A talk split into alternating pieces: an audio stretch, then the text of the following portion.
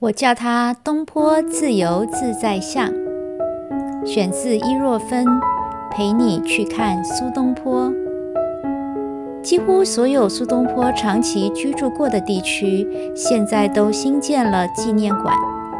浙江杭州、湖北黄冈、广东惠州，乃至于海南岛，这些纪念馆都树立了东坡的雕塑像。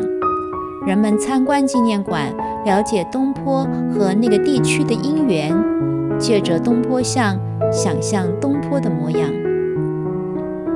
在所有的东坡塑像之中，比较特别而且是少见的坐像，是在东坡的老家四川眉山三苏祠里面，叫做东坡盘陀像。从三苏祠正面南大门进入。经过前厅、享殿、启贤堂，在蓝凤轩前面左转，披风榭北面的水渠中，就见到东坡盘陀塑像。盘陀指的是东坡所做的大石头。根据三苏瓷志的记录，塑像是由雕塑家赵树同设计，用白色水泥、河沙、大理石颗粒。颜料配合浇筑仿红花岗岩石雕琢，重大约六十吨。塑像和基石相连，总高四点一公尺，宽四公尺，厚两公尺。在一九八二年四月动工，七月完成，费资人民币五千多元。到三苏祠参访。免不了要和东坡先生合影留念，或站在像前，或坐于相侧，或顺着他脸庞转向，遥望他左上方的天空，与他的眼神空中接触。这一尊东坡盘陀像，让观看的人有多种角度选择，选择怎么看东坡，也选择怎么和东坡一起被看。据说雕塑家参考了三苏祠里边传为李公麟的东坡盘陀像，明代洪武二十九年（公元一三九六年）的碑刻，隔着保护东坡盘陀像碑石的玻璃，上下左右端详，觉得和塑像其实不大一样。玻璃反映出我的影子。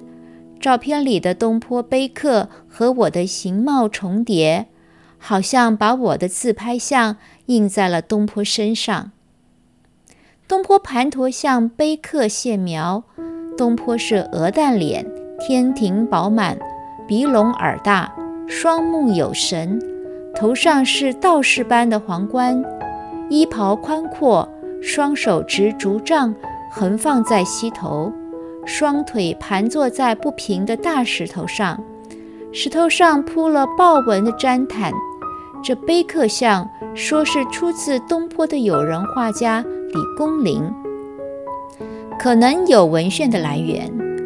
和东坡亦师亦友的黄庭坚曾经写过一则题跋，他说：“李伯石静坐紫毡安藤杖，作磐石。”即似其最实异态，李伯石就是李公麟。东坡盘陀像的东坡面容比东坡盘陀像碑刻还清瘦，双目细长，须髯飘飘，头戴高士巾，身着交领衫，系腰带，腹间打蝴蝶结，带穗垂于左侧。东坡坐在左高右低倾斜的大石岩上，左手支岩，左腿盘起，弓右腿，右手搭在右膝头，没有横琼枝，也没有豹纹毡。同样采取坐姿，东坡盘陀塑像却不像碑刻那样正襟危坐，给人气节凛然之感。他雍容娴雅，眼神淡定。风雨不惊。从塑像的坐态和倾斜的姿势看来，我认为雕塑家用了水月观音的造型来诠释整体的东坡外观。水月观音图像创造于公元八世纪，是中土佛教禅宗结合隐逸思想的视觉呈现。水和月象征无实相、无定性的虚空本质。在佛教经典《十譬喻》和《正道歌》之类的文献里时常出现，并且还有《佛说水月光观音菩萨经》。目前我们能看到的最早有纪年的水月观音图像，是五代后晋初帝天福八年（公元943年）的敦煌彩绘卷幡。现藏于法国巴黎集美博物馆，在千手观音像下方右侧有水月观音菩萨榜题，描绘竹林前面，菩萨右手执杨柳枝，左手执净瓶，坐在水中一块大石头上，盘右腿，左脚踏在水中的一朵莲花，坐自在坐的姿势。坐在水中盘石，搭配月亮圆光的形式，是水月观音菩萨的基本样态。但是东坡毕竟不是菩萨，我们也不必神化他。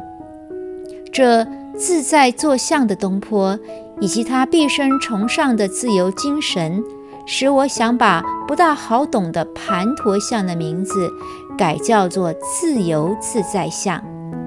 自由自在，不正是人们热爱东坡的原因之一吗？我是伊若芬，为你介绍我的书，陪你去看苏东坡。